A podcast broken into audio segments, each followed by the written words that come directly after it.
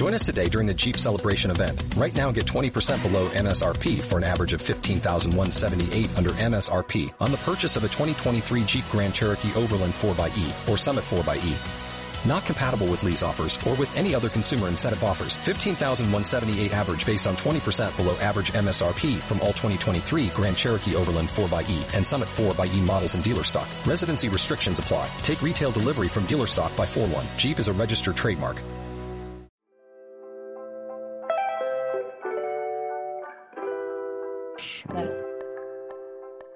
¿Listo? Ya está grabando. Ok. ¿Qué onda, gente? Bienvenidos a un nuevo episodio de Expertos en Nada. Eh, el día de hoy tenemos a una gran invitada, Mafer Medina. Eh, bienvenida, Mafer. ¿Cómo estás? Muy bien, muchas gracias. El nombre artístico es Mafis, casi todos me dicen. Sí, sí, sí, pero pues es que no sabes si te gustaba que te dijeran Mafis porque es como muy diminutivo, entonces... No, pues "Mm". todo el mundo me dice Mafis, literal, maestros, así, casi, es más, es muy raro que la gente me diga Mafer, entonces, ok, ok. Mafis entonces para todos. Gracias, gracias. ¿Cómo estás? ¿Cómo has estado? Bien, desmañanada, este, ayer llegamos de las funciones eh, de Hairspray, entonces, Wow. pues, estamos, estamos un poco cansados, pero con la actitud, sin miedo al éxito, todos muy contentos. Eso es todo. Pues justo por eso quería platicar contigo, porque, o sea, yo me acuerdo de ti cuando te conocí y te empecé a ver, que fue en la escuela justo, en una clase, Sí. que luego le pedías permiso a los profes para salirte temprano y así para irte a ensayar o que a la obra y así, ¿no? Y como que siempre me llamó eso la atención porque no, o sea, no conozco a nadie que haga teatro. Y siempre me llamó la atención. Dije como, wow, o sea, ¿cómo será hacer teatro de verdad? ¿Sabes? No teatro escolar de, ah, vamos a Claro, hacer claro. este arbolitos bailando. Pues es que sí es, o sea, para mí siempre fue una prioridad, obviamente más el teatro, porque pues siempre me quise dedicar a eso. Y fue muy chistoso porque cuando yo entré a la carrera y fue cuando tomábamos clases tú y yo juntos, Ujú. Pues para mí el diseño siempre fue un hobby, más que el teatro, que era para mí siempre, yo quise dedicarme a eso. Y era muy chistoso porque cuando, cuando yo entré a la carrera, lo que estaba estudiando era mi hobby y lo que yo quería hacer profesionalmente lo estaba intentando hacer como de hobby, como a la par. Entonces, pues yo tenía trabajos, tenía de repente una que otra.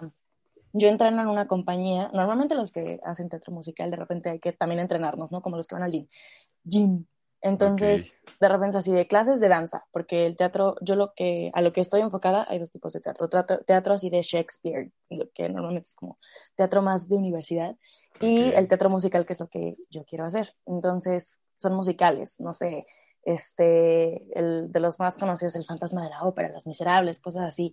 Y hay, Ya. cosas, hay musicales en los que tienes que estar cantando y bailando al mismo tiempo, entonces uno tiene que entrenar que su condición, Mm, que su, hay números musicales en los que estás cantando, saltando la cuerda al mismo tiempo, entonces hay que tomar clases de danza, de hip hop, de ballet, de jazz, de canto, de actuación.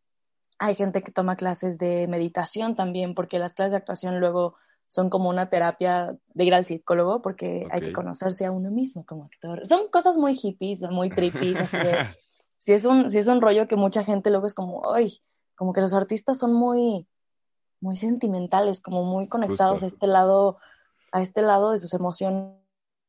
Y sí, somos personas que yo, yo veo, por ejemplo, con mis amigos de la secundaria, ¿no? Que son personas que se están dedicando a la contaduría, que son abogados, que son psicólogos, ¿no?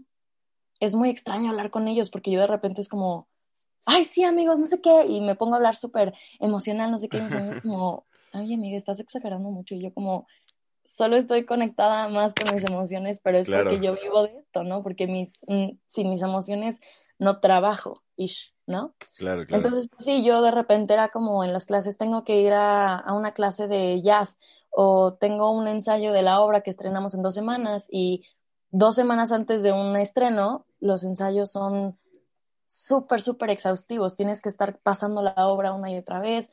Eh, se corren las escenas ya con escenografía, con vestuarios. El teatro es impresionante porque es muy falible. O sea, todo lo que podría salir mal está ahí. Claro, tienes claro. efectos especiales, tienes escenografía, tramoyistas, tienes cosas que se pueden caer del techo. Todo lo que puede salir mal está en un teatro. Entonces, por eso se tiene que pasar tantas veces con todo lo que se pueda pasar ya que vaya a suceder en una función real para que pues haya cero margen de error. Entonces, pues para mí, aparte es, a mí el teatro me salvó la vida. O sea, yo era una persona antes y después del teatro, entonces, no sé, soy súper entregada, me encanta. Ok, ¿y cómo fue que entraste a esto del teatro? O sea, ¿en qué, a, los cuántos años empezaste a hacer, bueno, fue tu primera obra? ¿Cómo te diste cuenta que te gustaba? ¿Cómo fue ese proceso de descubrir el teatro? Eh, pues siempre me gustó cantar, o sea, desde, yo me acuerdo desde el kinder, yo estaba en la estudiantina, yo vivía, yo nací en la Ciudad de México, entonces en el kinder había una estudiantina del colegio Motilinía, entonces ahí me tenían a los, en el kinder así, aquí está, ya México, ya sabes. y en el, la secundaria, yo ya vivía en Toluca, en el Liceo del Valle, yo estudiaba, y una compañera puso en Facebook como de, vamos a hacer audiciones para el musical de La Sirenita, ¿no? Y yo en niña Disney súper fan, ay, me encanta la película, Y yo juraba que iban a hacer la película, ¿no? Y yo, ay, pues voy a audicionar para la película de La Sirenita. Entonces ya yo fui en audición, tacones, producción, no sé qué. Lo que Mafis de ese entonces, de 14 años, imagínate, no sabía, es que en una audición de teatro, pues tú no vas en tacones y eso. La gente para audicionar en teatro normalmente va en, pues no en pants, pero sí en licras, en ropa deportiva. Sí, claro, porque lo que nosotros como artistas le llamamos ropa de trabajo, porque tú vas a, una audición y sí vas en ropa de trabajo, pero aparte vas con, pues maquilladito, porque sí vas a cantar y si pasas ese filtro, normalmente luego te pasan a bailar. Entonces, sí tienes que traer ropa con la que puedas, ya sabes, subir la pata hasta acá y luego que tu pa de y en el chassé, ya sabes, como, pues para bailar, ¿no? Sí, Entonces, pues yo 14 años llegué en taconada, ya sabes, el vestido y cantando Alicia Keys. O sea, normalmente te piden que cantes canciones de musicales, yo no sabía ni a qué iba. Entonces, pues ya, yo canté, en ese entonces me audicionó una de las personas muy importantes en teatro musical que se llama Mauricio Salas. Él ha hecho Mary Poppins en, México, ha hecho, tiene una trayectoria de muchos años y es una de las figuras más importantes en México actualmente en teatro musical. Y es encantador, yo lo amo, yo Entonces, este, pues. ¿Pero en ese momento tú ya lo conocías o no? No, yo no sabía nada de teatro. O sea, yo llegué y dije, qué hombre tan guapo. Sí, en ceros. O sea, yo llegué y dije, qué hombre tan guapo. y ya, cantaba, porque aparte sí cantaba, o sea, era entonadita, pero así que digas, la chica traía una voz, cero. O sea, nunca había sido a clase de, de, canto, nada, nada. Amigo, es la fecha en la que yo he ido a una clase de canto. ¡Wow! No. O sea, te lo juro, yo jamás, porque aparte yo nunca he tenido una técnica o sea, la gente debería de tener una técnica vocal, porque como cualquier músculo, la voz se puede lastimar si la desgarras de más, como un ligamento. Claro, claro. Entonces, pues, yo nunca he ido a una clase de canto. ¡Guau! Entonces, sí, pues ya, yo llegué y me dijeron como, ok, esto no es la película, esto es un musical, esto se canta, se baila y se actúa, pero tienes callback. Regresa a la siguiente audición eh, y pues te vamos a ver para el papel de Ariel y para el de Úrsula. Y yo como, excuse me, Úrsula. Entonces pues ya pasó, me quedé de Ariel, eh, fue mi primer musical, conocí a gente súper talentosa de ahí de Toluca y Mau Sala fue nuestro coreógrafo y ya lo disfruté muchísimo y de ahí no he parado. O sea, me encantó el mundo del teatro, me, me hizo entender muchas cosas sobre mi voz, sobre cómo cantar mejor y simplemente me volvió una persona completamente diferente. O sea, tal de que yo a los 14 conocí a una persona nueva y era de, hola, ¿cómo estás? Ok. Y así súper introvertida y post escenario yo así de, hola, ¿cómo estás? Sí, mucho O sea, pero ¿y esa primera obra no te costó mucho trabajo hacerla porque justo eras súper introvertida? Sí, me, ¿sabes qué me dio mucho miedo? Ver que todos, los, todos mis compañeros en ese momento en el taller eran muy talentosos y muy experimentados. Entonces yo decía, ¿yo qué estoy haciendo aquí? O sea, a mí me gusta cantar, pero yo canto en la regadera y ya, o sea, como, ¿yo qué hago aquí? ¿Por qué yo estoy de protagonista? O sea, mi amiga, la otra, la otra Ariel, porque éramos dos elencos, ella era una chava de 25 años del TEC, que hacía todas las obras del, del TEC de Monterrey, o sea, producciones ya cool, ya sabes, o sea, una chava con una voz espectacular, unos agudos, unos graves, unas potencias, ya sabes, y dice como, morra, o sea, yo soy una chica de, do, o sea, así sí, yo, sí, ya sabes, y yo súper, pero pues, o sea, ya hablándolo como en sesiones, en actuación, realmente las, las sesiones que te sacan como la garra son las de actuación, porque el director platicaba con nosotros y nos decía como de, a ver, tú por algo viniste aquí, o sea, ¿qué es lo que te llama la atención? ¿Por qué te gusta cantar? Y yo, no, pues es que en realidad es como yo me expreso, no hay nada que me haga sentir como tan completa como el momento en el que canto, no es que me dice, entonces, eso es lo que tienes que, o sea, nos ponía como a parear. Ariel es al mundo humano, como Mafis es a la música, ¿no? Entonces, en ese momento, mi mamá lo va a negar hasta el día en el que se muera, pero mi mamá al principio no quería que yo me dedicara al teatro. Mi mamá era como de, no, es que los artistas se mueren de hambre y el teatro es un mundo de claro, claro. y excesos y drogas, ya sabes. Y yo era como, pues es que me encantó este mundo, o sea, entonces Ariel es al mundo humano como yo soy al mundo del teatro y no me dejan, entonces como que empezar, ya sabes, a formar vínculos con el personaje en ese entonces, como, como para, pues sí, sacar garra. Y al final del día dije como, me debo esto a mí misma, o sea, como yo de chiquita siempre quise cantar, yo de chiquita quería ser cantante, ya sabes, de giras de mi Lovato, así, ¡eh! pero encontré este mundo en el que yo no tenía que ser yo en un escenario, sino podía esconderme en diferentes personajes y simplemente eso como que me ayudó a Mafis introvertida a, ok, si la gente va a pagar un boleto para verme en un escenario, no va a pagar un boleto para ver a Mavis, va a pagar un boleto para ver a Ariel. Entonces, eso me ayudaba un poco en el sentido de, pues igual y no van a saber nunca quién es Mafis, solo van a ir a que les cuenten la historia que ya conocen. Entonces, eso me ayudó un poco como a el miedo. No, o sea, y mm, después que tu mamá ya te vio actuar y te vio ahí encima, ¿qué te dijo? Te dijo como, ok, sí, sí es lo tuyo. ¿Tienes el don de ser actriz o, o qué te dijo? Sí, la verdad es que mi mamá siempre, siempre le encantó verme cantar, siempre me decían como de, sí, sí, súbete, ya sabes, en la kermés del liceo, por ejemplo, en Navidad ya sabes, de, sí, inscríbete al concurso de canto, lo que sea, pero de verdad hay un video de mí y mi hermano, mi hermano no canta ni las mañanitas, mi hermano es ingeniero, imagínate, pero hay un video de nosotros dos cantando una canción de un musical en Navidad, yo tenía como ocho años y yo decía, sí, ya sabes, pero mi mamá así de, no, es espectacular, pero justo después de la sirenita fue que mi mamá me dijo, ay, mi mamá llora por todo, ¿no? Entonces, ay, mi hijita, no, si esto es lo que quieres, está bien, no sé qué, ya sabes. Pero pues después de la sirenita yo me fui a vivir a Estados Unidos un tiempo para hacer prepa un rato ahí, eh, regresé, yo dije, no, pues igual y me doy el rato de hacer la universidad, este, termino una carrera, porque justo yo estaba con este miedo de, no sé si de verdad la gente vive del teatro. O sea, tenía el ejemplo de mi, de mi maestro Mau, pero yo no tenía ningún amigo que de verdad viviera de, de, esto. O sea, yo, mi círculo y mi conexión con el teatro musical era muy chiquito. Todavía no tenía como ejemplos cercanos que dijeran, claro, o sea, puedes hacer esto y puedes hacer aquello y, ¿sabes? Entonces yo decía, bueno, termino una carrera y tal vez a los 27 empiezo mi carrera de teatro musical pero pues... No, pero, o sea, ¿y cómo has hecho esto con la carrera que tú dices que, o sea, lo sientes más como un hobby, la carrera y la, la actuación como, pues, tu, de verdad, tu carrera profesional? O sea, ¿cómo decidiste meterte a diseño y, y cómo es como esa división entre la escuela y, y las obras? Pues me salí de la escuela. ¿Sí? No sabía. ¿Cuándo te saliste? No sabía. Uy, me salí hace como dos años, yo creo, ya tiene. Pero Mira, el diseño me encanta. Justo en prepa eh, nos hacían como un, ya sabes, el típico examen de a qué te vas a dedicar, qué tus actitudes, ya sabes. Y me encanta, o sea, y me apasiona en realidad. Me, me gusta mucho la psicología detrás del diseño. Hay un, buen de documentales que te explican por qué la gente reacciona a las tipografías. No, bueno, me, me encanta, o sea, se me hace súper interesante. Y, pero creo que todo se lleva a lo mismo, que es el arte. Entonces, y a mí algo que me gusta mucho es crear me encanta dibujar, pero tampoco soy tan buena dibujando como, como siento que soy en un escenario, la verdad. O sea... No, pero sí eres buena dibujando, ¿eh? Yo, yo veía tus dibujos y sí eras buena. O sea, tampoco sí, puedes decir pero que no. es lo mismo. O sea, sí, pero, por ejemplo, me pasa lo mismo que en el teatro. O sea, igual y soy buena cantando, pero yo no tengo una técnica.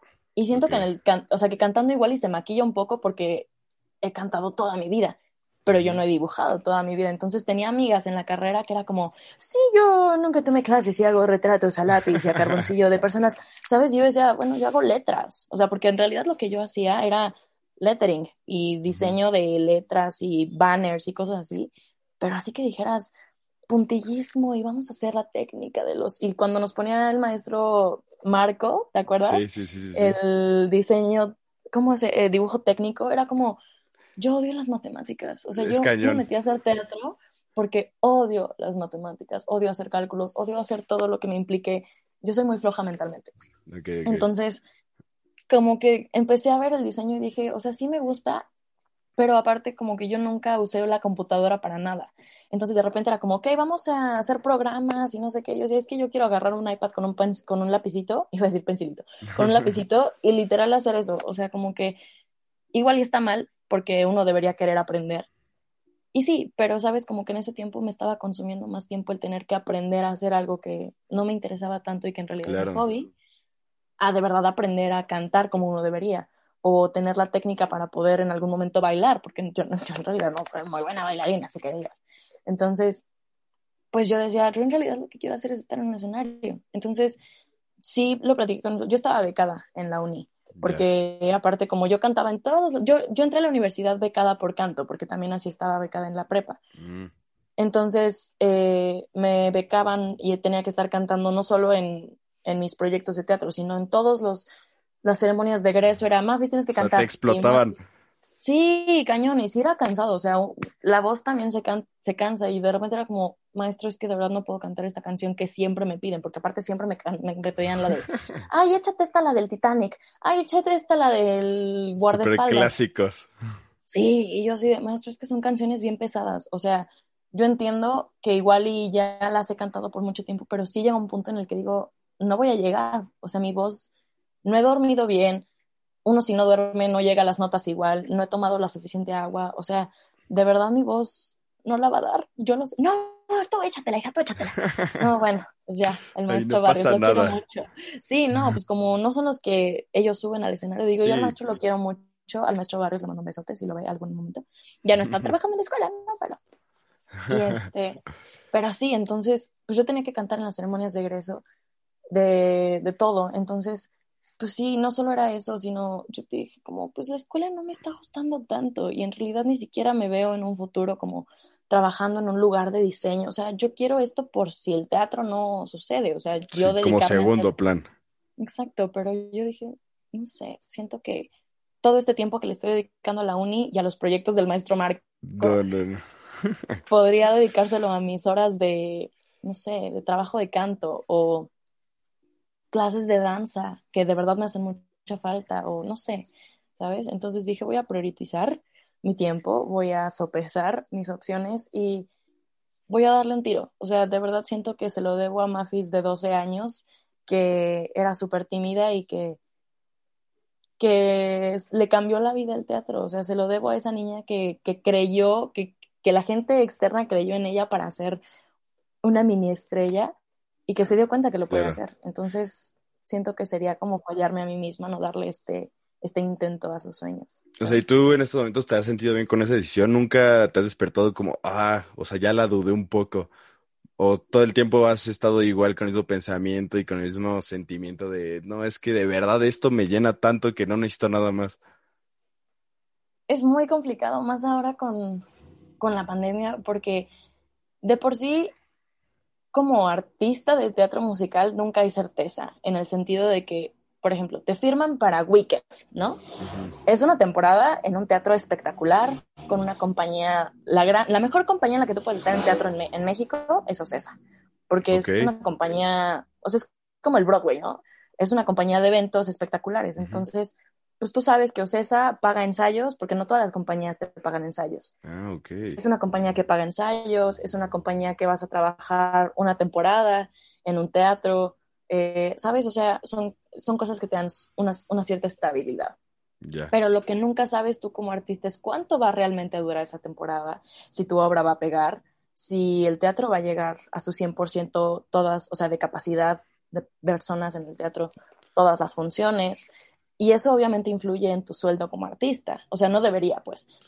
Pero, por ejemplo, entonces ahorita con la pandemia, sí hay proyectos que, o sea, yo estaba audicionando antes, justito una semana antes de que nos pusieran el semáforo este, negro, rojo, eh, yo estaba audicionando para irme a cantar un crucero. ¡Wow!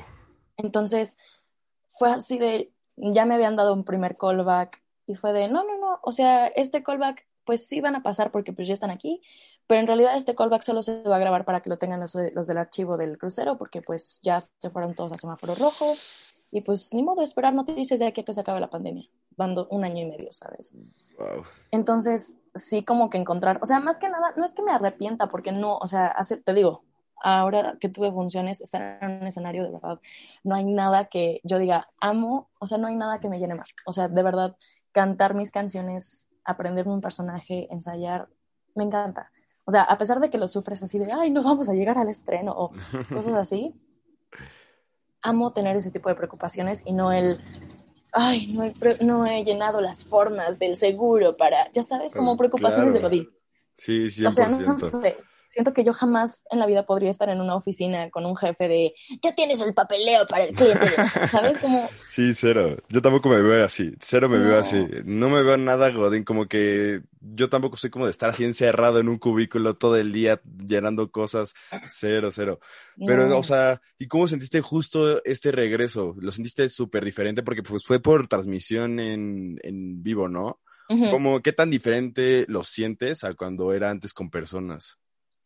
Es súper complicado. Más allá, sabes que el problema también fueron los ensayos, porque nosotros ensayábamos muchas veces por Zoom o sí en, persona, pero todos con cubrebocas. O sea, de verdad, si no traes cubrebocas no podías entrar al salón de ensayos, no podías ensayar. Y de verdad, amigo, te lo dice una persona súper descoordinada, una persona que nos puede distinguir entre izquierda y derecha en tres segundos. No hay nada más fucking complicado que aprenderte una coreografía por Zoom. O sea, yo veía ensayos de, de, la gente, porque aparte yo entré, o sea, este proyecto de Hairspray empezó hace un año y medio. O sea, ellos, ellos iban a estrenar en octubre del año pasado, creo, y no pudieron estrenar, obviamente, por cuestiones de pandemia. Entonces se siguió alargando, se siguió alargando, pandemia, semáforo rojo, semáforo amarillo con precaución, luego semáforo rojo otra vez. Yo entré en, en octubre del año pasado, justo, y fue, ok, bueno, pues yo entré cuando ya tenían un poco de ensayos presenciales. Ok. Y fue como, ok, vas a entrar de, de una de las dinamitas, que es un track negro de ensamble, uno de los negros. Ok. Eh, y ya no. Y después fue como de, oye, ¿y puedes entrar a cubrir Tracy, que es la gordita principal de Hairspray? Y dije, como, claro, o sea, sí, pues aparte es una obra que yo ya había hecho en Toluca alguna vez, entonces me encanta la obra, me la sé. Y, y pues ya, entonces, eh, pues entré y luego así de que dos ensayos presenciales y luego, híjole, chavos, otra vez semáforo rojo eh, en diciembre. Vámonos a Zoom. Y así todas las coreografías. Oye, pero es izquierda o derecha. Es que en el Zoom se ve volteado. Sí, pero es izquierda. Pero es tu izquierda o mi izquierda. Ya sabes. Entonces era una cosa, de verdad no sabes, terrible. Y pasar escenas por Zoom es horrible porque no tienes la reacción inmediata. En, en plan, si yo hablo con una persona aquí, estoy recibiendo el estímulo de la persona en tiempo real, inmediato. Entonces, en la compu, si yo te hablo, tengo que esperar a que la compu me regrese el estímulo, pero yo ya perdí cinco segundos de tiempo real. Wow. Entonces, sí es una cuestión. Está muy complicado. Y en persona es lo extraño porque traes cubrebocas. Entonces, algo muy, muy hippie, muy cósmico y de artista, que a mí me gusta mucho, es como, pues sí, te están mandando un estímulo gestual, pues. Entonces, no es lo mismo que yo te diga sí, a que te diga sí. Claro, claro, claro. O que te diga sí. ¿Sabes? Entonces, Totalmente. si tú estás pasando textos con tu compañero en una escena, pues no, no es lo mismo recibir un estímulo, aunque tú ya sepas qué línea viene, porque te sabes la escena completa de tu, el texto tuyo y el de tu compañero, pero no es lo mismo pasarlo porque puede que alguien tenga un estímulo nuevo que proponer como de tu cosecha como actor. Entonces, sí, sí, sí pues, sabes, hay muchas cosas que se pueden perder y que tal vez los directores nunca pudieron como decir, ah, eso me gusta, eso, eso que propusiste me gusta, se queda.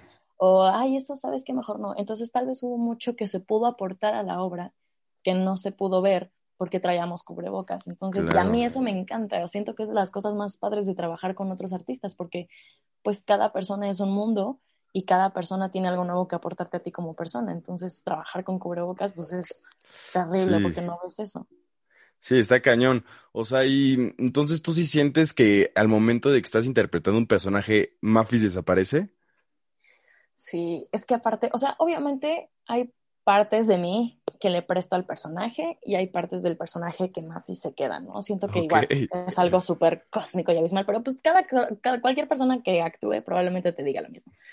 Pero sí siento que no es lo mismo, o sea, porque igual y de mi gente que vayan a ver la obra será mi mamá, tal vez mi novio, la familia de mi novio, eh, mis tíos, mis abuelos, mi hermano y ya, ¿no? O sea, ni siquiera toda mi familia ve las obras porque el boleto tal vez no les alcanzó o choca con eventos que ellos ya tienen. Entonces, sabes, como que no es como que toda la gente que me conoce va a ir a ver la obra y todo el mundo va a saber que esa es Mavis.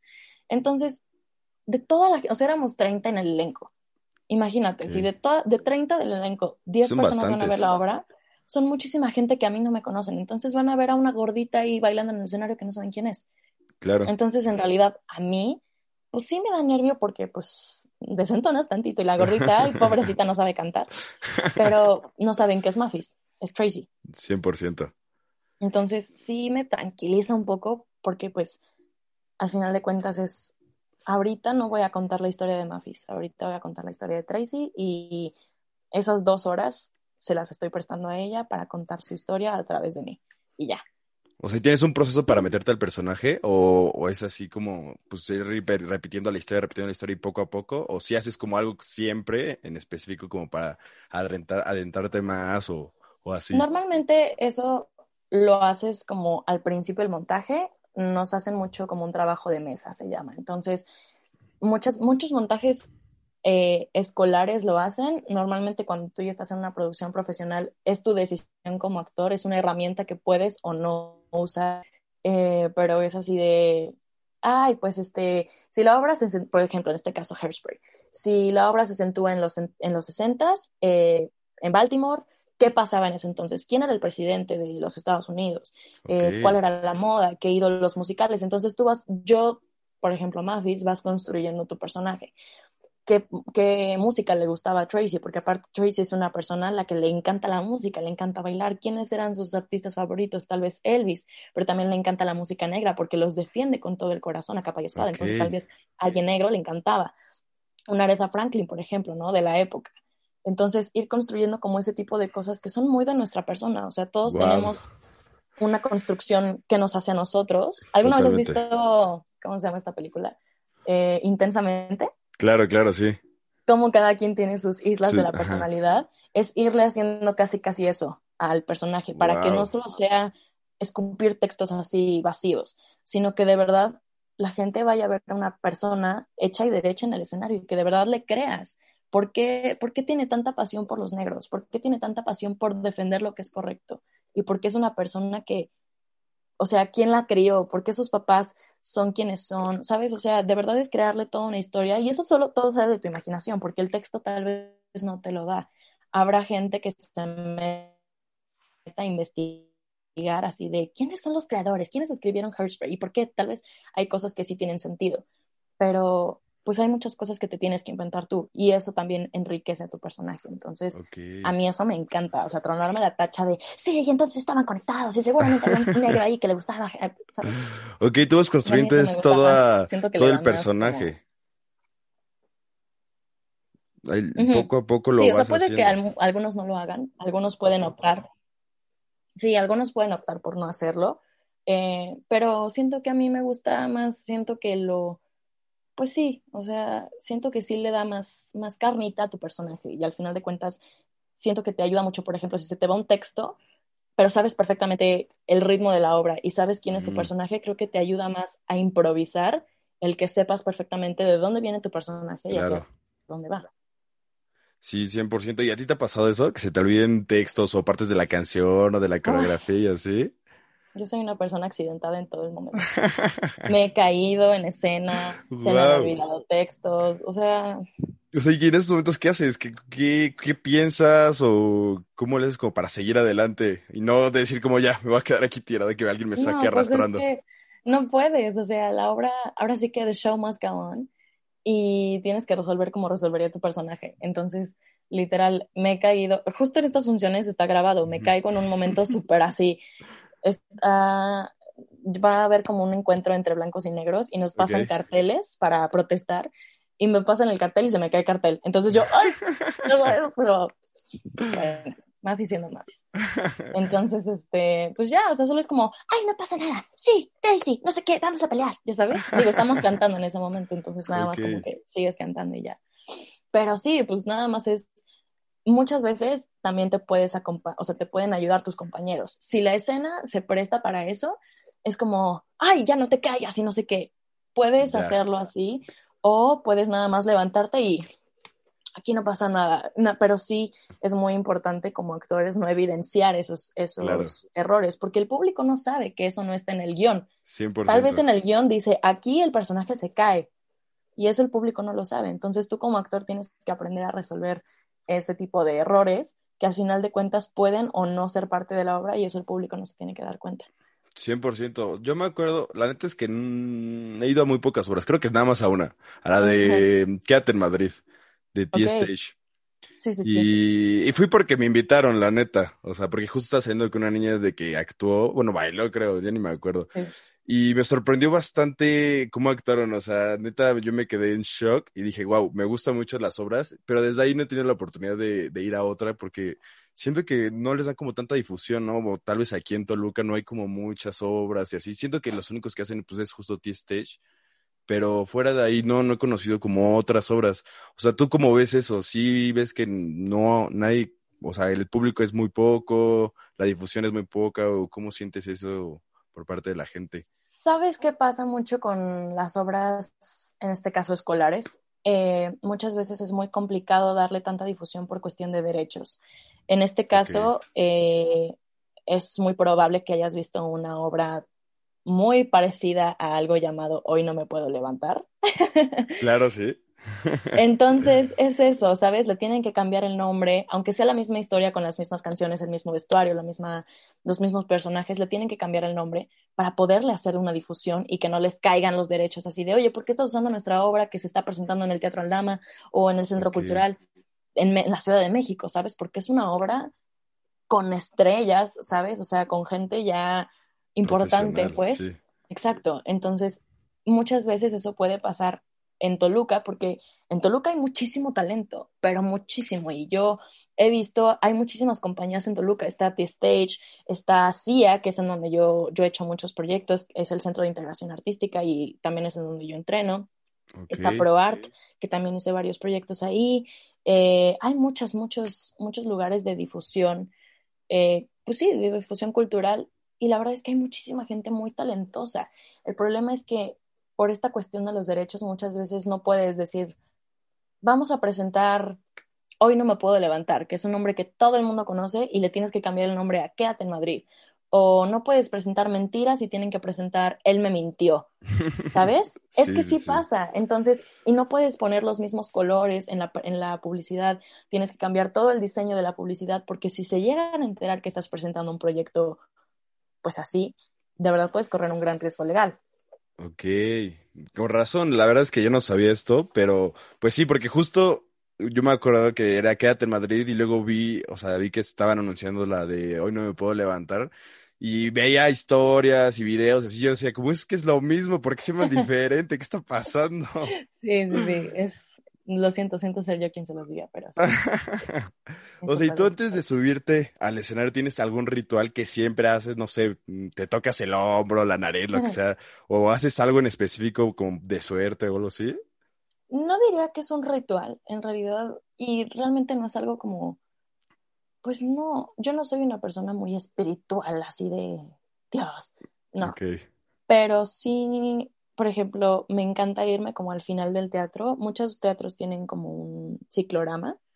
Me gusta irme como hasta allá y simplemente como darme unos 10 segunditos, tal vez un minuto, y simplemente como agradecerle al espacio, porque siempre me gusta darle las gracias al teatro porque me cambia la vida. Siempre una obra a mí me deja algo. Entonces simplemente es, me voy, cierro los ojos y es mi momento. Si pasa gente atrás y caminan o algo, me, me en sí mismo. No sé si está bien conjugado el verbo, pero bueno. Entonces, gracias porque estoy aquí, gracias porque me das la oportunidad de ser una nueva yo, de renacer, gracias porque, y ya, o sea, como literal es, pues no es rezar, porque no, pero sí me gusta agradecerle al espacio, agradecerle al teatro, que aparte mi cumpleaños es el 27 de marzo, que casualmente es el Día Internacional del Teatro. ¡Guau! Entonces, ya sabes, como que a mí... Súper, ya lo traías. Sí, entonces solo me gusta como agradecer al espacio, al espacio físico, o sea, el recinto teatral, pues. Ok. Y ya, o sea, como que pase lo que tenga que pasar. Yo ya, o sea, en este último montaje sí fue como casi nunca uno debe repasar sus textos antes de entrar a escena, porque no te vas a acordar por los nervios. Claro. Pero en este último, en este último montaje de Hairspray sí me pasó que yo estaba de, no me acuerdo. Pero bueno, entonces ya en este, en este proceso sí es como, que pase lo que tenga que pasar, lo que sé ya me lo sé, lo que no voy a resolver. Entonces, gracias por dejarme estar aquí una vez más. Te amo, te respeto, te admiro y te voy a buscar todos los días una vez más y ya. Y te amo y ya. Entonces, pero eso se lo digo como al ente teatral que existe en la vida, a la música, ¿sabes? A lo que sea que exista allá pero lo que me busca una vez más y ya es como, pues no sé si es un ritual, pero pues siempre me voy como a la pared más lejana del teatro porque tampoco me gusta que la gente me vea hablando sola. sí, sí, sí. O sea, bueno, creo que sería como más común que te vean hablando sola porque pueden pensar como, ah, creo que está ensayando o algo así, ¿no? Entonces no sería como tan raro. Pero es que como es algo tan personal, sí me da como, no sé, me da estrés. O sea, es como cuando te ven, no sé, rezando o como cuando te ven, no sé, no sé, me da así pena. Sí, sí, sí. Sí, pues es que es tu momento, tu momento privado, entonces obviamente lo sientes como súper ajeno que alguien lo vea, ¿no? Eh, no. Y, o sea, ¿cómo es, o sea, cómo los actores viven de esto? ¿Qué, ¿Cómo son las formas de pago? O sea, que cada cuánto les pagan o, cómo es eso, les pagan cuando termina la obra y ya con la taquilla o, cómo es ese proceso. Es, bueno, varía mucho de proyecto a proyecto. Normalmente nosotros, por ejemplo, en el SAT es así, te tienes que dar de alta como persona física. O sea, no es, no es como un godín que te das así, cada quincena te van a retener los impuestos, sino tú estás como un freelance, haz de cuenta. Entonces, por ejemplo, tú tienes que dar recibos de honorarios. Entonces, pues sí, es como de que cada quincena te depositan y ya tú tienes que hacer que tu bonito este recibo y ya sabes, tu retención de impuestos. Y pues en realidad no es como un tabulador general, o sea, puede depender mucho de la obra, de cómo le vaya, de la producción en la que estés. Em, hay muchos montajes eh, no profesionales, como de escuelas, que les enseñan a los alumnos que su trabajo vale. Y eso es algo a lo que yo estoy completamente a favor, porque muchas veces oímos esto de, ay, pues sí, tú vives del amor al arte, los artistas viven del amor al arte. Ya. De los aplausos, güey. Perdón, pero de los aplausos no se come. Claro. Entonces muchas escuelas enseñan esto de, ok, ustedes tienen, por ejemplo, las escuelas mucho manejan esto del, tienes que vender tantos boletos. Las escuelas a fuerzas es, tienes que vender, no sé, 20 boletos de 300 pesos. Y con, esos, con ese dinero que vendan todos los del elenco, vamos a pagar la renta del teatro, la renta de los micros, les vamos a pagar a los, del, a los técnicos, a los que van a estar en cabina de micros, a los que van a estar en la, tramoya, a los de, a los de la, la taquilla. O sea, hay un buen de gente que está involucrada en el proceso teatral, no solo los actores y los técnicos, ¿no? Creativos, o sea, es un buen de gente. Entonces, con esto que ustedes van a vender mínimo, vamos a cubrir todos los gastos generales. Si ustedes venden arriba de, esta, de este mínimo de boletos, ustedes se quedan con un 10%. O con, ¿sabes? Entonces a ti te, te incentivan a vender más boletos, que obviamente a la gente de producción le conviene, y tú como actor te quedas con una parte, entonces en las escuelas pues te enseñan a tu trabajo como actor vale y en algún punto en lo profesional se te va a remunerar porque es trabajo. Claro. No todas las escuelas lo hacen, eh, algunos te pagarán con un bonito catering el día del evento, ¿sabes? Porque son escuelas. Y también, pues, hay que pagar vestuarios. Muchas veces los vestuarios son rentados, las escenografías son rentadas. Eh, y son, escenografías que se usaron en producciones profesionales, entonces son, sí, son caras. pero sí, yo sí estoy completamente a favor de que eso se les enseñe a los, a los artistas en formación, que sí no puedes vivir del aplauso. Claro, claro. Y, o sea, ¿todos los actores les pagan por igual? ¿O hay, eh, por ejemplo, protagonistas que dicen como, ah, es que yo soy el que sale más, págame más? Pues no porque salgas más, pero sí, por ejemplo, no es lo mismo que estés en una obra con los Masca Brothers, por ejemplo, claro. o, por ejemplo, ahora que fue Sugar, ¿no? Que estaba Albertano, yo me imagino que no es lo mismo que le paguen a él a que le paguen a alguien del ensamble. O sea, digo, yo, yo me imagino que, por ejemplo, en Broadway, ¿no? Que también es Nueva York, pues sí, se, se, se maneja igual, o sea, no es lo mismo pagarle a alguien del a los protagonistas que a los covers, a los swings, por ejemplo, que es un track súper importante en teatro musical. Es, un swing es una persona que se tiene que aprender 13 tracks, o sea, 13 papeles diferentes. ¿Por qué? Porque en cualquier momento de la obra alguien se puede lesionar o alguien dice, ¿sabes qué? No estoy o, cualquier cosa. Entonces, él tiene que subir en friega. pero tienes que estar a las vivas. Entonces, ay, se lesionó tal persona. Ah, ok. ¿Sabes qué? Ahorita no va a subir esta persona en esa escena. Entonces, te cambias y subes. ¿Sabes? Entonces, a esas personas, pues, traerla. Entonces, a ellos normalmente se les paga un poquito más. Eh, pero igual, o sea, cambia de compañía en compañía. Puedes llegar como un acuerdo con tu productor, si puedes, este, si estás con alguna agencia, o sea, es también como, no, no te puedo decir yo, ay, yo cobro, yo Mafis tengo un, o sea, ya. Así es cada quien. O sea, si te dieran a ti a elegir entre actuar y cantar, así solo puedes elegir una, ¿qué haces? ¿Qué, ¿Cuál eliges? Yo creo que tendría que decir cantar porque al final de cuentas estás interpretando. Entonces, eh, pues sí, al momento de actuar estás como diciendo algo y le pasas algo de información a la gente y vives una vida diferente a la tuya y todo, pero también cantando puedes hacer eso. También hay musicales que son solo cantados, por ejemplo, Jesucristo Superestrella, Los Miserables, El Fantasma de la Ópera, son muy cansados para el público, pero en teatro musical hay, como una escala de sentimientos. Entonces, cuando ya no puedes decir algo, lo gritas. Cuando ya no puedes decir cuando ya no puedes gritar, lo bailas. Ya no, cuando ya no puedes hacer nada más de eso, lo cantas. Entonces, cuando son músicas okay. el tiempo cantados es porque las emociones están. Cristo Superestrella, te digo, yo no soy una persona. O sea, a mí me encanta Jesucristo Superestrella. Debería de ver es espectacular y me encanta porque todo el tiempo las emociones están a full, entonces es una ópera porque todo el tiempo está cantada, pero, pero siento que el cantar te lleva, o sea, es un proceso físico que aparte te conecta mucho con, con mental, física, emocionalmente. Entonces creo que sí tendría que decir cantar, porque pues le estás pasando información al público, no sé. Totalmente. Sí, la verdad yo, yo pienso lo mismo que cantar es pues, sacar más de tu corazón que actuar. Porque actuar, pues sí, o sea, tal vez estás repitiendo algunas palabras y así, sí lo estás haciendo con sentimiento, pero el cantar es sacar todo desde adentro de ti, de tus pulmones, decir, te amo. Por eso yo no canto, pero... Sí, no.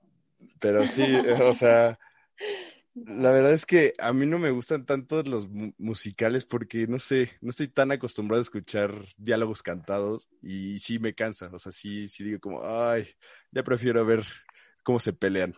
Dejen de cantar, por favor. o sea, ¿y tú sientes que en general la gente es así?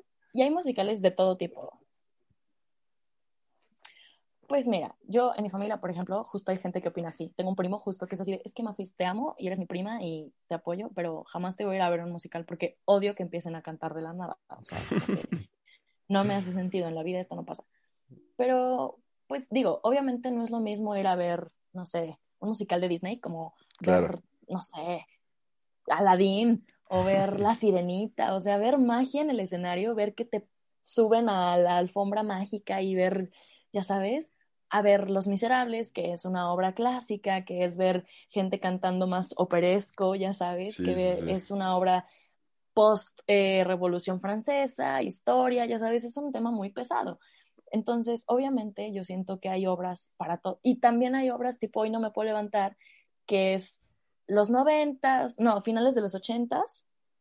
Sí, finales de los ochentas, rock, drogas, este, mecano, ya sabes. Más juvenil. Que, Exacto. Y de verdad que hay obras para todo tipos, gustos, colores, sabores, mole, chile, pozole. O sea, de verdad, solo es encontrarle. Pero digo, también no es fuerza. O sea, yo siento que es como, ya sabes, los testigos de Jehová de a fuerza tienes que ver teatro musical. No, chavo. O sea, a quien guste y, y. Pero sí siento que de verdad hay para todos los gustos. O sea, hay obras que son de, no sé, de travestis, hay obras que son de musicales de, que hablan de la vida de los artistas, hay obras que son, no sé, de la sirenita, de Disney, de, o sea, 100%. de todo. Entonces, yo creo que juzgar a un musical o, o juzgar al teatro musical en general por un musical que hayas visto, siento que es como todas las mujeres son iguales o todos los hombres son iguales. Pues no, Claro. o sea, es, hay que conocer, como en todo en la vida. 100%, o sea, yo me acuerdo de Quédate en Madrid y la verdad es que yo sí lloré un poquito. Así Sí. me salió una lágrima, la verdad. Muy fuerte. Y, y- y me gustó bastante, pero después de ahí, o sea, de que pues mi primo es muy fan de las obras, de musicales y así. Y pues De luego hecho, me enseñaba creo que yo he videos. tomado clases con él. ¿Sí? Pues luego me enseñaba videos de Cats y así. Yo decía como, ay, no, no, no, no, no sé, no me No, bueno, late. yo odio Cats. O sea, odio Cats con todo mi ser. ¿Sí? Y, y mi novio me odia porque él estuvo en Cats así en profesional. Wow. Pero es que es una obra muy pesada. O sea, es una obra que 100%. no tiene. Es muy impresionante verla porque ves a la gente, aparte son bailarines de excelente nivel y los ves así con la pata hasta acá, aguantar un split, parados de manos, así 30 segundos y te ven y la caracterización es espectacular porque los ves y de verdad son 100%. gatos. Porque aparte los ves y traen una corporalidad y así te ven y no sé qué. Pero la obra en sí no hay una historia, o sea, no es como que te cuentan la historia de unos gatos, o sea, es como son, uno- son un conjunto de poemas cantados y aparte la música es muy extraña, cósmica, esa sí es muy trepeada, así se fumó un churrito el señor 100%. Andrew Lloyd Webber. Y ya, o sea, como que sí es bonita verla una vez por cultura general y yo ya no me la vuelvo a chutar. O sea, la verdad es que no. Pero Sí, 100%. luego me dices, por ejemplo, yo amo Los Miserables y es una obra que dura tres horas. Wow. Tres horas. Todo cantado, puro drama, todos se mueren, spoiler alert. Y, ¿sabes? O sea, de verdad, es, es puro drama, pero a mí me encanta porque es una obra así. Do you hear the people? O sea, es revolución, es pasión, es amor, es drama. O sea, a mí me encanta. Pero yo entiendo que no todo el mundo puede aguantar tres horas de gente cantando, oh, pero tú, Sí, ¿cómo no, es no. que te atreves a venir? Ya sabes. O sea, Yo no me veo ahí sentado tres horas viendo eso, la verdad. no, sí, sí te duermes, la verdad. Sí, 100%. Y, o sea, y ¿tú a dónde quieres llegar? ¿Cuál es tu meta ahorita? Siento que mucha gente, o sea, por ejemplo, Mafis de 12 años, de tal vez 18 años todavía, hubiera dicho como, claro, Broadway. Y obviamente para cualquier persona que se dedica al teatro es como, todos queremos llegar a Broadway. Y no te lo voy a negar. 100%. Si existe la posibilidad, obviamente quiero llegar a Nueva York, porque me encanta. Y aparte el hecho de, de ir a Nueva York, yo ya tuve la fortuna de ver obras allá, entonces es como, esto es perfecto, o sea, amo, amo. Pero en realidad no tengo como, o sea, yo solo quiero como vivir haciendo teatro toda mi vida. No es como, quiero hacer un musical en específico o quiero hacer un Ok. papel en específico. O sea, siento que estoy en un punto de mi vida en el que quiero como tomar todos los proyectos que vengan a mí, que sean para mí, porque muchas veces es así de audiciones para siete proyectos y seis te dicen que no. Y solo uno te dice que sí, ese proyecto era para mí. O sea, esos Ok. siete que me, esos seis que me dijeron que no, no eran para mí. Y ese uno que me dijo que sí, ese era el que tenía que llegar a mí por algo. Entonces, pues siento que solo quiero vivir una vida llena de, de arte, quiero entrenarme muchísimo. De verdad, un gran sueño que tengo es llegar a ser una buena bailarina. Tal vez no excelente, porque no, no he tenido una formación durante muchos años. No he tomado ballet, por ejemplo. Y no soy tan ducha como en el canto, que tal vez nunca he tomado clases, pero sé que tengo una que otra maña que hechiza por ahí mi, mi, mi entrenamiento. Entonces sí quisiera llegar a ser una gran bailarina. Y pues no sé, solo siempre hacer arte. Me gustaría mucho tal vez hacer doblaje, eh, radio me gusta, Wow. ¿sabes? O sea, sí, sí vivir una vida llena de, de esto. La verdad es que yo también tengo en, en mis sueños hacer doblaje alguna vez. No me importa de lo que sea, pero, o sea, del el doblaje me gusta muchísimo y sí tengo un buen de ganas de hacer en algún momento de mi vida. Yo voy a hacer, es más, voy a hacer una película y yo la voy a doblar. Nada Por más para hacerlo. Y te invito ahí. Sí, no manches, es que sí, es espectacular. Y porque aparte eso también es actuación. O sea, de hecho a, a la gente que hace doblaje se les dice actores de doblaje, porque no Claro. solo es repetir líneas, o sea, también es darle una intención a y 100%. todo. Sí, 100%. Y bueno, para ya ir cerrando, eh, a ver, cuéntame tu mejor momento actuando y tu peor momento. Uy, qué difícil. Nunca había pensado en algo así. Creo que no tengo un peor momento. Eh, no sé. Tal vez peor, pero sería como bloopers, ya sabes, de la, la- la vez que debuté como en teatro profesional, que es Barbie, eh, hace tres años. Bueno, no me caí en el estreno, o sea, dos semanas, an- dos días antes del estreno me esguincé, no podía, o sea, yo usaba unas botitas de tacón y me tuvieron que cambiar a unos Converse de botín porque no podía usar Ok. tacones porque traía un esguince en el pie. Eh, Mm. Me caí en las funciones chorrocientas veces. La escenografía tenía una, unas escaleras que subían como a un segundo piso en, en el teatro. Ok. Entonces me caí otras 300 ahí. O sea, digo, nunca se me olvidaron los textos y si sí era como tenía que decir producción y dije otra palabra muy similar, ¿sabes? Ok. O sea, en realidad no fue como errores garrafales de toda la obra corrió terrible por tu culpa y todo el mundo se dio cuenta. Fuiste el error de la obra. Sí, no, o sea, en realidad gracias al cielo nunca me ha sucedido algo así. Pero sí siento que un momento así terrible han sido cuando me caigo o porque pues soy muy accidentada en la vida. Soy muy torpe, o sea, yo soy esa que siempre se pega, siempre se tropieza, siempre se cae.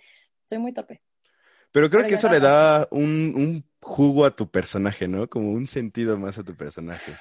Pues, pues mi personaje en esta tragicomedia llamada Mi Vida, porque no, de verdad, es, es cansado, pero ya lo abracé, ya lo abracé a mi persona y pues ya no hay otra cosa que le pueda hacer. Y mejor momento, pues creo que mis mejores momentos son cada que empieza una función. Yo me acuerdo mucho en La Sirenita, justo, ya sabes, el, el final de la canción, ¿no? Del, de La Sirenita, es este... Que siento al estar bajo el sol. Y la chica se queda así, ¿no? Y tenía, o sea, no puedo hacer la pose, pero la chica se quedaba con la mano así, ¿no? Y yo dije, estoy segura que cuando esté en la función, la mano me va a temblar, así, voy a estar muy nerviosa. Y ya en la función, yo estaba muy natural así, y la manita así no me temblaba nada. Y dije, wow, aquí me Wow. pertenece. Sí, O sea, yo nada más 100%. sentí el calor del, del seguidor, así dije, wow. O sea, no estoy nada nerviosa, pero tengo como la adrenalina así. O sea, es muy, es muy raro porque sientes la adrenalina adentro, en tu cuerpo sientes el... ¿Te acuerdas de The Totalmente. Greatest Showman? Sí, sí, sí. Cuando, cuando les dan el aplauso y nada más se escucha el pum pum, pum pum. Sí, sí, y sí. como afuera se escucha como tapado el sonido de los aplausos, Sí. así se siente, o sea, por lo menos así lo siento yo. Entonces, sientes la adrenalina al 100, pero no estás nervioso o no lo suficientemente nervioso como para entorpecer tu cuerpo. Para mí es muy mágico, o sea, de verdad es una sensación muy extraña y nada más en el mundo. O sea, no hay nada en el mundo que me, lle- que me dé la misma sensación que eso. O sea, que tener un reflector así de Claro. pum, todo el mundo te está viendo a ti haciendo algo que sabes hacer perfecto. Claro, claro. No, es que está cañón. Justo, o sea, creo que lo más cercano que yo he sentido a eso es cuando jugaba fútbol americano y hacías una buena jugada o hacías algo increíble y así.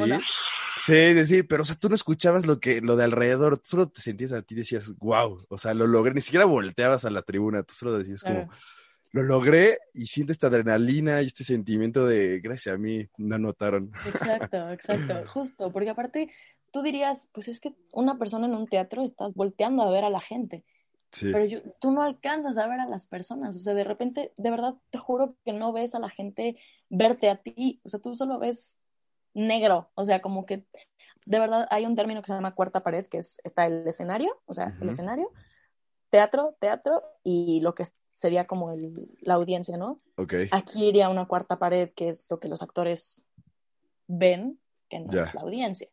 Te juro que existe una cuarta pared negra, o sea, te juro que no, no, los, no los ves, o sea, igual y ya habrá un momento en el que haya menos presión escénica sobre ti, que sí ves como, ah, estás bailando y nada, hay una persona bailando allá y tú estás aquí como nada más de Mm. ensamble ok, y ya estás como viendo quién está en el escenario. Ah, ok, bueno, allá hay una persona, ahí está mi mamá, ahí está mi tía, mi abuelita, ok. Y ya. ya, Pero justo en ese momento en el que es tu momento de cantar o de lo que sea, no ves, o sea, es, es, 100%. es The Greatest Showman, te lo juro. O sea, yo. Sí, pero, o sea, y a ti no te afectan, porque es que en las obras obviamente escuchas las reacciones de las personas, las risas, todo lo escuchas. No, nunca te han afectado escuchar algún comentario que como, ah, es que qué feo le salió, o algo así. Pues, por ejemplo, ahora en pandemia, eso fue lo más complicado. En Hairspray nos pasó, o sea, en las grabaciones, o sea, en- ahora en las transmisiones, pues, había nuestro coreógrafo, los camarógrafos, nuestra directora vocal y párale de contar. Y luego, o sea, y ya. Entonces, uno acostumbrado como persona, o sea, tú das función en un teatro normal y después de cada número se escucha el aplauso y bravo, Mafis, o lo que sea. Y aquí era como tarata. y ya, y no se escucha nada. Entonces, o por ejemplo, chistes de la obra, ¿no? Este, quiero una visita conyugal, solo tira el jabón en esta prisión. Brums. Y no caen los chistes, o sea, no, no, la gente no los agarra, o bueno, porque no hay gente. 100%. O sea, seguramente la gente en sus casas, en sus pantallas, pues sí se rieron, pero no, lo, no los recibes como actor. Entonces, Sí, en pandemia, sí. pues obviamente eso, pues quita, ¿no? Molesta. Bueno, no molesta, pero es raro. Es- Pues sí, es te falta ese, ese sentimiento. Y obviamente, pues sí, nunca falta, ya sabes, como de, por ejemplo, alguna vez hicimos en ProArt, justo, Chicago, que eran las asesinas del jazz por esta cuestión de los derechos. Este, entonces, pues sí, era una obra muy sensual, mucha lencería, medias de red, ya sabes. Y de repente así salía a escena y una persona del público, oh, mamacita, ya sabes No. cosas no, no. que no es muy cómodo escuchar, pero pues 100%. tú no tienes control sobre, sobre la gente que va a ir a verte, el público, ¿no? Entonces, pues, sabes, como que utópicamente ese tipo de cosas no pasan, pero, pero pues, ni modo, o sea, tú, tú como actor no tienes que hacer caso de ese tipo de cosas porque en tu realidad, en tu ficción, no Claro, existen. no existe. O sea, es como en una película, no existe. Entonces, pues esos, esos estímulos se quedan del otro lado de la pared, de la cuarta pared, y Claro. ya, tú resuelves con lo que está sucediendo en este momento en tu, en tu, en tu momentum, y ya, o sea, simplemente es como, y ya, tal vez te irás a llorar después al camerino, ay, me dijeron que desentoné, pero pues ya, ¿sabes? O sea, en el intermedio. 100%.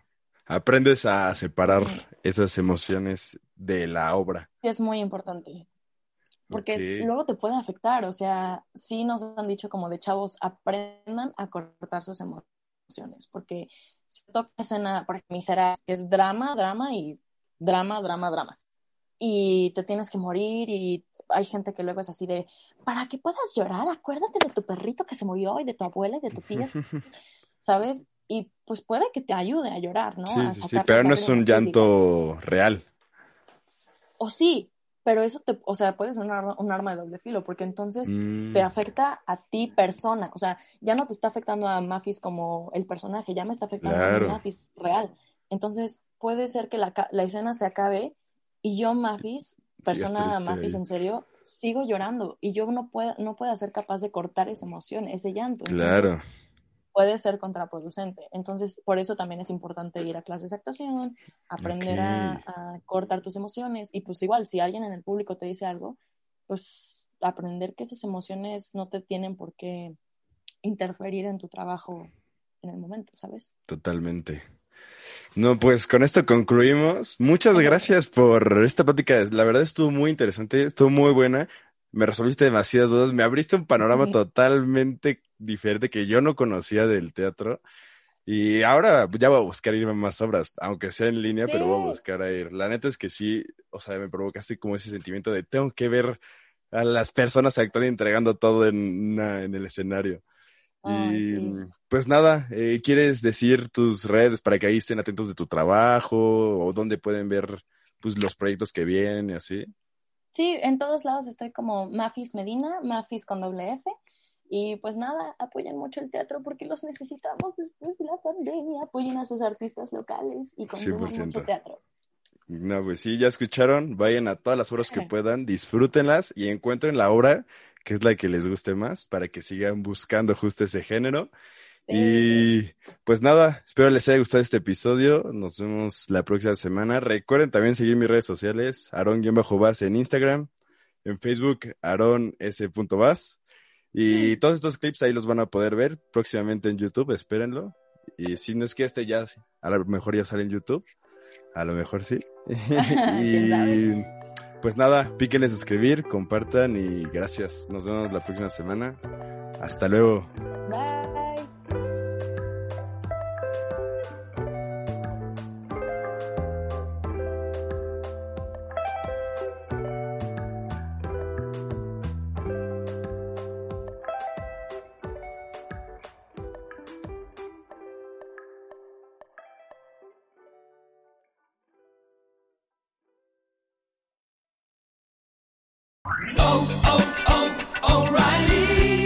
¿Necesitas ayuda? En O'Reilly Auto Parts te ayudamos. ¿Necesitas algún consejo? Te aconsejamos. Nuestros profesionales en autopartes están siempre disponibles para ayudarte a encontrar lo que necesites. Excelente servicio al cliente es solo una de las ventajas que ofrece O'Reilly Auto Parts. Los profesionales en autopartes. oh,